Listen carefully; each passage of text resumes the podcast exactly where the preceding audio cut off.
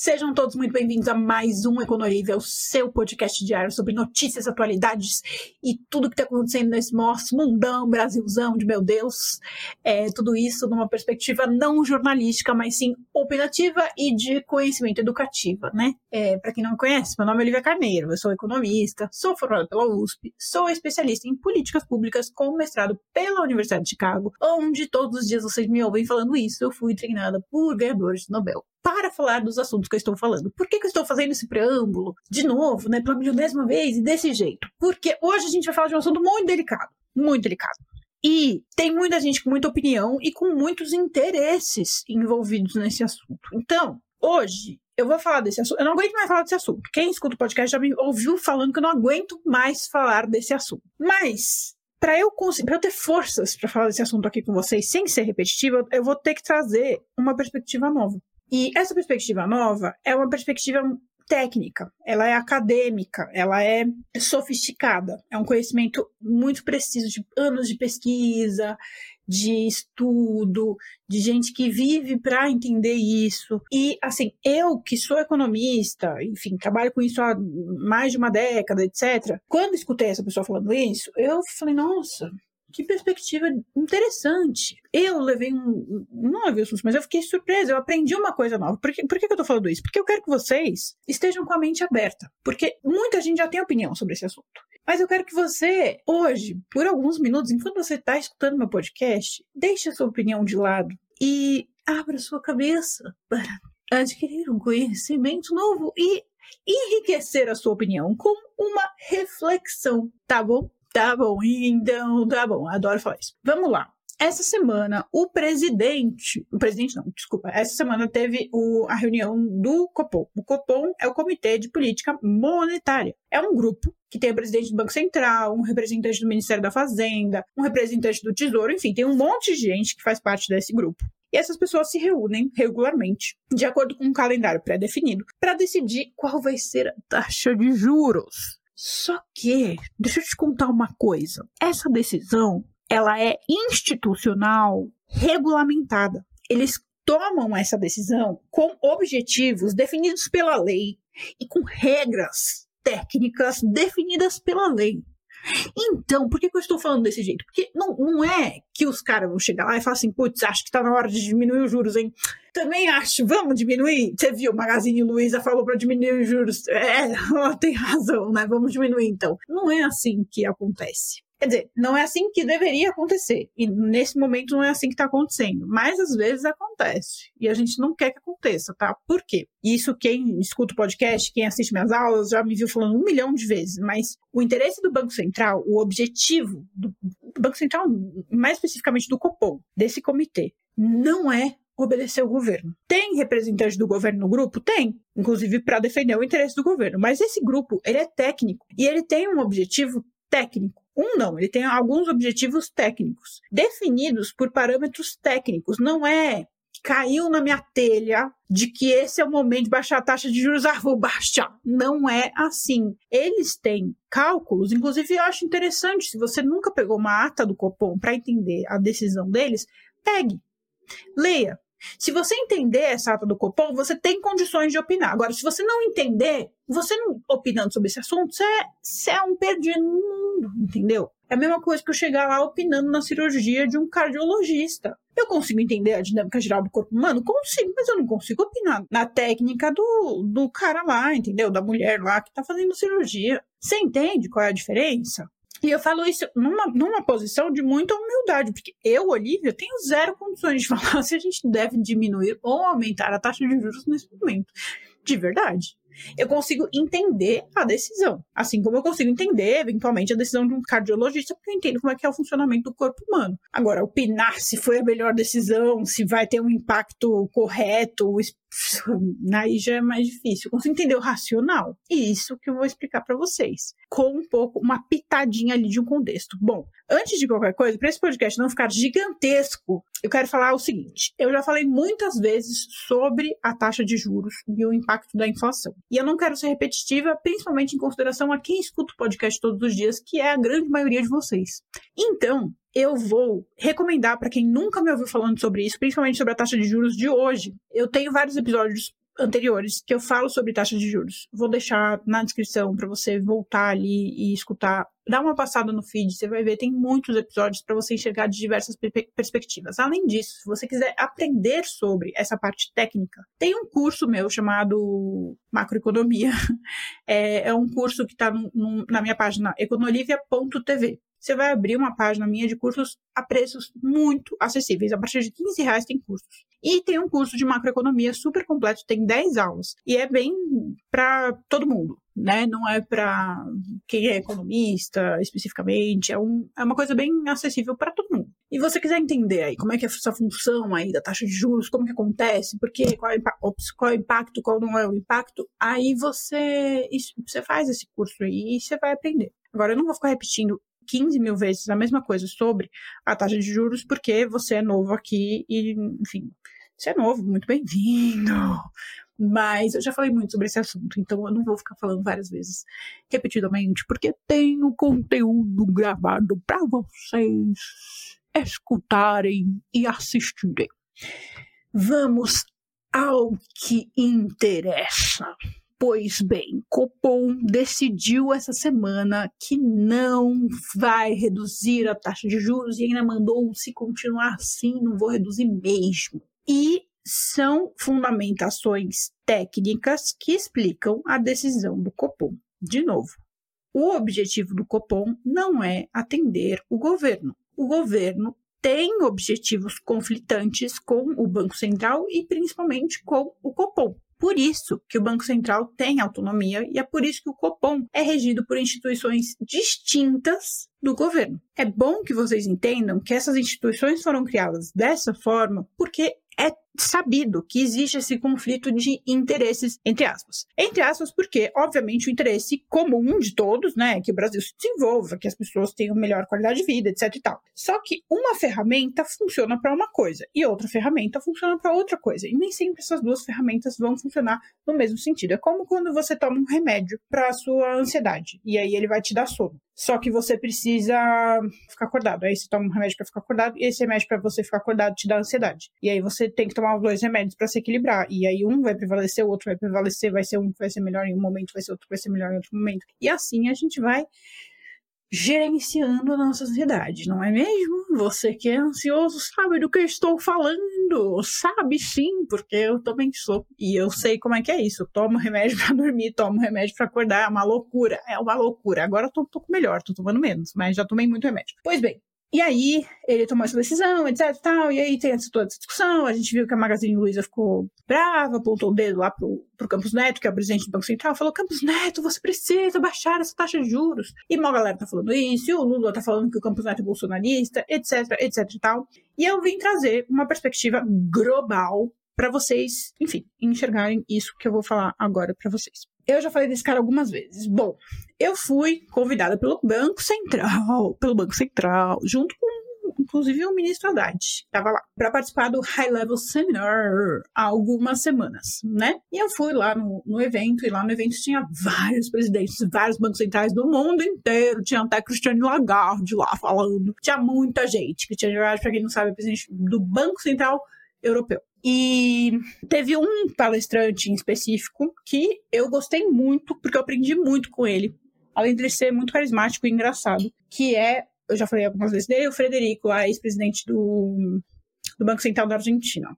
Por que, que ele é um cara que eu aprendi muito? Porque ele foi presidente do Banco Central da Argentina, gente. Se você tá reclamando de inflação e juros, imagina o pessoal da Argentina. É um caos, é um caos. E aí ele contou pra gente, lá no, nesse evento, que tinha ali um monte de gente do mundo inteiro. E basicamente um monte de homens velho, branco. Eu era tipo, eles achavam que eu era jornalista, porque tem pouca mulher, poucas mulheres que são jornalistas, é uma coisa de doido. Enfim, ele apresentou um, um resumo de um paper um paper é um artigo, para quem não sabe o que é, né? Um paper é um artigo científico escrito por alguém na academia, geralmente, pode ser de fora da academia também, mas geralmente alguém na academia, que demorou alguns, algum tempo, né, alguns meses, alguns anos, fazendo uma pesquisa específica sobre um assunto e chegou a algumas conclusões. Então, por exemplo, se eu, ah, eu quero implementar uma política de estímulo a crianças a jogarem joguinhos de celular. Eu coloco dinheiro lá na mão das crianças, faço um teste, vejo quais crianças tiveram um efeito, quais não tiveram efeito, nananana, fiz a minha pesquisa, cheguei às conclusões, ah, dá dinheiro para criança jogar joguinho é bom porque ajuda na família. Eu vou lá, escrevo um paper chegando à minha conclusão. Olha, eu fiz um teste aqui e uh, talvez seja uma boa política a gente dar dinheiro para as crianças jogarem joguinho. Dei um exemplo bem fictício, zoado, que foi a única coisa que veio na minha cabeça. Enfim, aí eles publicam esse paper e o paper geralmente é validado, né? Ele recebe críticas, eles são apresentados em seminários, recebem críticas, são publicados em revistas científicas e recebem críticas da comunidade científica. Ou seja, se eu escrevi esse paper sobre estímulos econômicos para joguinhos, eu vou ser comentada por economistas especialistas na mesma área e que vão entender, porque eles também pesquisam sobre esse assunto, porque eles também já trabalharam com esse assunto e eles têm domínio técnico sobre esse assunto para criticar aí ou não. E aí, a partir do momento que o meu artigo, minha tese, né, minha conclusão foi validada pela comunidade científica e foi validado tudo, beleza. Minha tese ali tá, tá legal e a galera vai concordar e é válido o que eu tô falando. É válido, eu posso falar assim, foi provado cientificamente, entendeu? Pois bem, Frederico fez ali sua apresentação de seu paper sobre a Argentina. Que lições que o mundo pode aprender com a Argentina inflacionária, não é mesmo? E aí tem algumas coisas, tem muita coisa legal, mas muita coisa legal mesmo. Eu posso até trazer isso mais vezes, pretendo trazer isso mais vezes, mas teve uma lição específica que eu acho que se aplica muito a esse momento e que eu quero compartilhar com vocês. Ele falou assim: o Banco Central ele é o coração da política monetária e fiscal. E aí, se você não sabe o que é política monetária e fiscal, você nem pode estar tá opinando em, em taxas de juros, tá? Começa por aí. É porque é, é, o que define a taxa de juros, justamente a questão da política monetária e fiscal. E é por isso que eu tenho muita dificuldade de opinar sobre taxa de juros, porque não é a minha área de domínio, não é a área que eu fico sentada lá estudando, nem é a minha área de especialização embora seja uma área muito importante, mas, é, enfim, eu estudo política pública, que é microeconomia, isso aqui é macro, mas enfim. E a questão fiscal é muito complexa, tem muitos, muitas variantes, muitas variáveis. E aí ele fala assim, ó, política fiscal, ela tem um foco no curto prazo.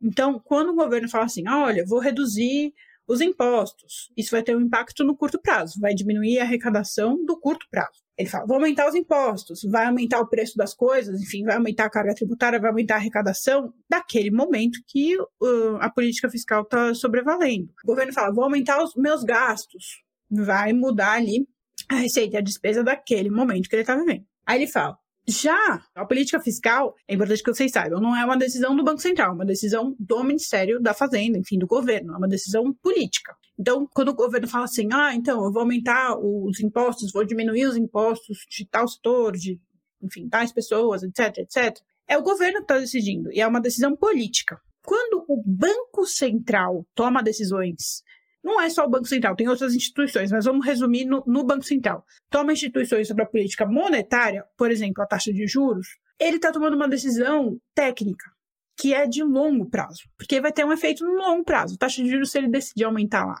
taxa de juros hoje, vai ter consequência da taxa de juros lá na frente. Por quê? Um exemplo besta, assim, fácil de você entender, é que vai ter título que vai ser vendido com a taxa de juros de hoje, que vai lá na frente, daqui a 10, 20 anos, o governo ainda vai estar tá pagando essa taxa de juros, entendeu? De hoje lá no futuro. Então é uma política de longo prazo. Não só por isso, mas isso é um exemplo do porquê é uma política de longo prazo. Beleza. Aí, aí ele, ele pega e fala assim: ele fala sobre a independência do Banco Central, que é um assunto que, enfim, é basicamente um senso comum entre economistas técnicos, né? Só quem é muito político ou muito voltado para a política que não concorda muito com essa ideia de, de Banco Central independente. E aí ele fala assim: eu quero entender por que, que alguns países tiveram esse sucesso, considerando é, independência do Banco Central ou não, enfim, quais são os fatores, porque alguns países conseguiram fazer com o Banco Central uma política de estabilização da inflação que deu certo. Por que, que eu quero entender isso? No caso do Frederico, né? Porque eu sou argentino e meu país vive o oposto disso. Eu quero entender aonde que a gente está errando. Por que, que a gente está errando tanto? Por que, que a gente não consegue controlar essa fucking inflação aqui nesse país? Ele vai lá investigar. Aí ele fala assim: olha, eu peguei e analisei é, todos os países que viveram inflações crônicas maiores que 20% e conseguiram reduzir essa inflação permanentemente, desde 1990 até hoje. E eu encontrei 45 casos. E aí, quais são o que ele chamou de super, super stabilizers, que são superestabilizadores, né, de inflação? Quais são as políticas, né, quais são as ferramentas que a gente tem para controlar a inflação? E aí tem a política monetária, que basicamente se resume em taxa de juros, basicamente, é a taxa de juros, e a política de câmbio. E o que, eu identifiquei, né? Eu identifiquei quais, uh, quais tipos de políticas esses países que eu comentei com vocês, que eu, que eu pesquisei, fizeram. Então, 24 países fizeram política monetária, 20 países fizeram política fiscal e um país fez política híbrida, de política monetária e fiscal para dar certo. Que, se eu não me engano, foi o Brasil, esse país que fez política híbrida. Beleza, quando foram os casos, aí ele fala: em 1990 teve 30, nos anos 2000 teve 13, nos anos de 2010 teve 2. É, na Europa teve 18, na África teve 11, na América Latina teve 11 e na Ásia teve 5. Aí ele mostrou onde foram e aí ele falou assim: uma coisa que eu achei importante de investigar era o contexto institucional que estava vigente naquele país no momento da estabilização. E quando a gente fala de contexto institucional, tem gente que não entende muito bem. Quem é do direito geralmente entende, quem não é do direito tem mais dificuldade de entender o que é a instituição para a economia. Né? A instituição basicamente são as, as normas, né? as regras ah, de organizações para tomar decisões. Então, assim, o Banco Central hoje, o Copom, a gente fala Banco Central, mas na verdade é o Copom, que não é só o Banco Central, mas enfim, o Copom, quando ele, quando ele vai decidir a taxa de juros, ele faz isso mediante regras institucionais. O que, que isso quer dizer? Que, para ele decidir se ele vai aumentar ou diminuir a taxa de juros, ele precisa justificar com base em argumentos definidos pela lei. Então, a gente tem aqui a taxa de desemprego é um argumento definido pela lei que o Banco Central tem que levar em consideração na hora de decidir sobre a taxa de juros. Inflação. O Banco Central precisa necessariamente considerar a inflação como fator para tomar a sua decisão e precisa justificar. Baseado nessa inflação, os números são XPTO, por isso vou aumentar ou vou diminuir a taxa de juros. E tem mais um fator que eu esqueci agora. Desculpa. É nisso que dá não, não, não fazer roteiro. Tem o terceiro fator que me deu branco total. Mas enfim, ele tem fatores ali é, básicos, né? Tem outros fatores, tem mais do que três, mas enfim. Então, esses fatores são institucionais para definir a decisão do Banco Central nesse momento. Num Banco Central, no Banco Central, enfim, é, num Copom, no Banco Central independente, que não é dependente do governo. Ou seja, se o, o, seja Lula ou Bolsonaro, o Banco Central, o Campos Neto, vai continuar sendo hoje presidente do Banco Central. Se o Lula for impeachmentado, amanhã o Campos Neto continua sendo presidente do Banco Central. Vocês entendem? Tem essa independência que, assim, pode mudar o governo, ele vai continuar sendo presidente. E isso significa que o Lula não tem poder de demitir o, o Campos Neto. Então, se o Campos Neto não fizer o que o Lula está mandando, que no caso é baixar a taxa de juros, o Lula não pode fazer nada. Ele tem autonomia, entendeu? Para tomar decisões. Beleza. E aí ele, ele tava lá, voltando pro contexto aqui do, do paper, ele falou assim, e aí eu fui pesquisar o que, que era o contexto institucional, o que estava acontecendo no momento daquela estabilização desses 45 países que eu estudei. E aí eu percebi que 27 países estavam passando por mudança política. Dois países conseguiram a estabilização depois de crise. E é, 16 países não estavam passando por nenhuma dessas duas situações, nem é, mudança política, nem foi um pós-crise. E quais são as políticas, né, a mudança política que esses 27 países, que eu identifiquei nesses 27 países, né? É, mudança de constituição. O Brasil foi um dos países que teve. É que a gente passou por tantas estabilizações, né? mas já teve estabilização no Brasil que teve mudança constitucional. É, fim de guerra civil, que também já aconteceu no Brasil, mas num passado muito remoto. Consolidação política e mudança do sistema econômico, né? E aí eu acho que ele está mais se referindo a países de, da União Soviética, que passaram por algumas coisas mais nesse sentido de mudança de sistema econômico. A Argentina, nesse momento, enfim, nessa, nessa hiperinflação que eles vêm vivendo, a Argentina, nas palavras dele, está carente de instituições. Então, na verdade, não é essa palavra, ele fala like institution. Então, falta regras institucionais para definir o que, que o Banco Central vai fazer. Olha como essa parte é muito importante. Mas é muito importante. Eu não estou dando uma opinião, tá? Eu quero que vocês entendam a perspectiva do que esse cara trouxe num artigo científico. Isso não é uma opinião.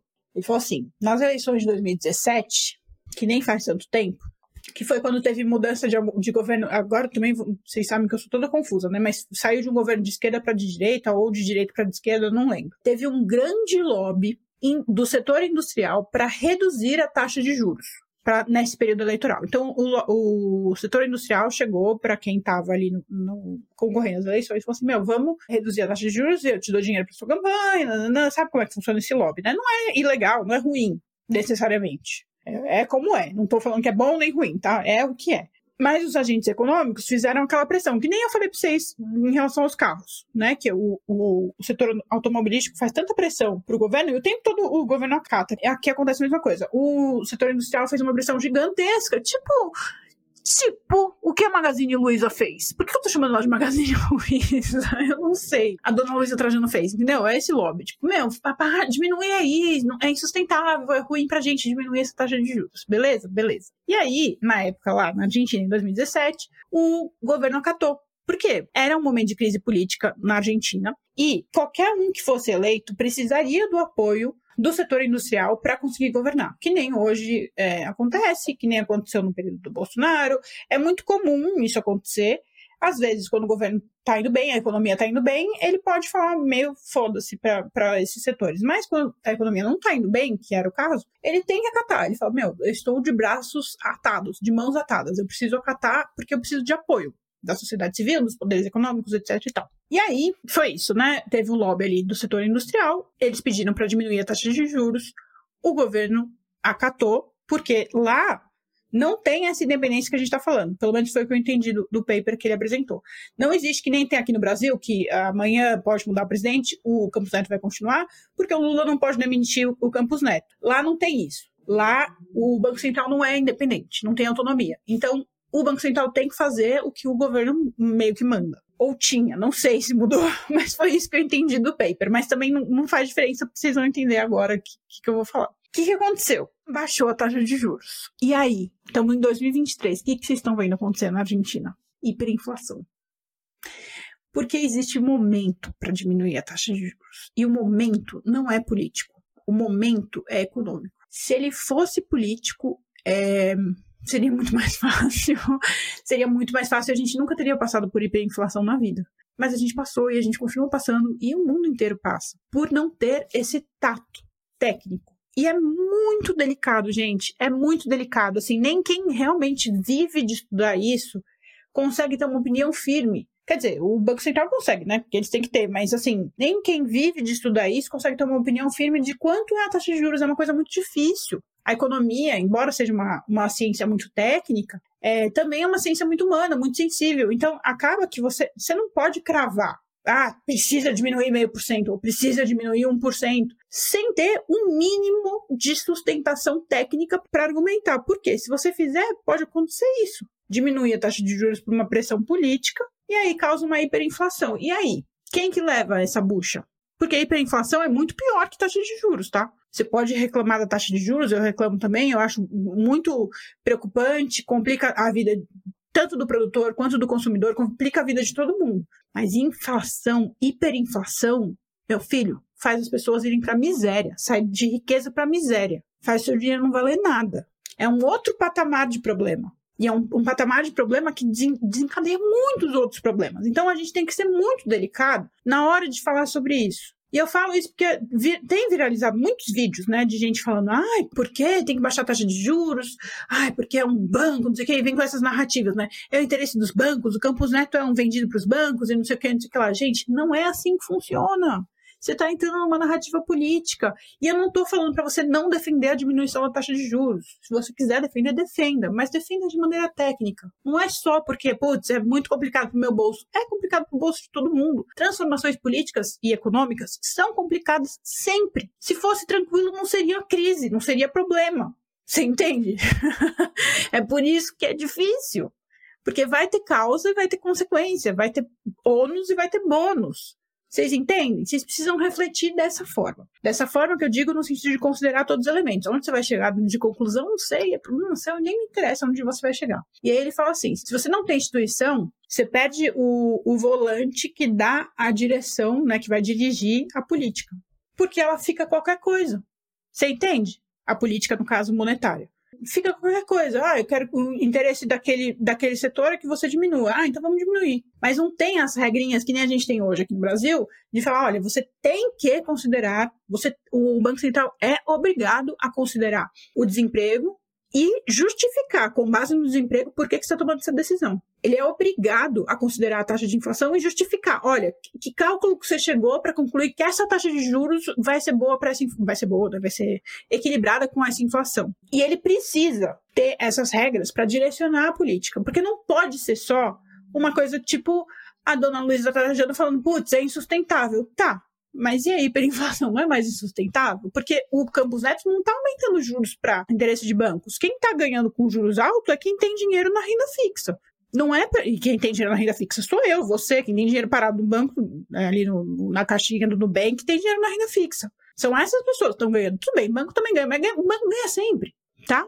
Então, assim, quando você vai criticar, critica. E eu não tô. Em nenhum momento tô falando que juros altos é bom, tá? Não estou falando isso. O que eu estou falando é, quando você for criticar, leve em consideração qual vai ser a consequência da decisão de diminuir. Porque se, tem hora que eu olho e falo, gente, mas não é possível. Essas pessoas acham que vai diminuir a taxa de juros e vai acontecer o quê? Não vai ter um boom de inflação?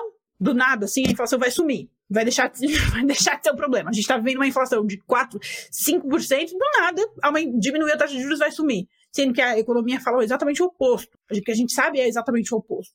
Então, assim, falta um, um racional das pessoas de é, entenderem os argumentos. Enfim, o paper dele vai muito além disso. Ele mostra lá que o resultado dessa redução da taxa de juros foi uma inflação galopante e que, é, enfim, o governo está até agora tentando remediar isso com várias medidas, né, de spread, nananã. E aí ele fez uma, uma demonstração, ele falou assim, eu, eu fiz essa demonstração aqui e ele mostrou o controle sintético. O que é o controle sintético? Da inflação, né? É o que o governo está fazendo hoje, é, é, um, é um exemplo, né? Que é um controle artificial dos preços, né? Os preços que são controlados, tipo combustível, sei lá, o governo vai lá e baixa esse preço dessas coisas, seja reduzindo, isentando imposto, sei lá, por medidas governamentais, e dá uma falsa impressão de que a inflação está controlada. Mas, aí, as coisas que não são controladas, sei lá, alimentos, que o governo não tem controle do, dos preços continuam subindo. E é isso, se você ler a ata do cupom, você vai ver, você vai ver, é isso que o cupom está falando, meu,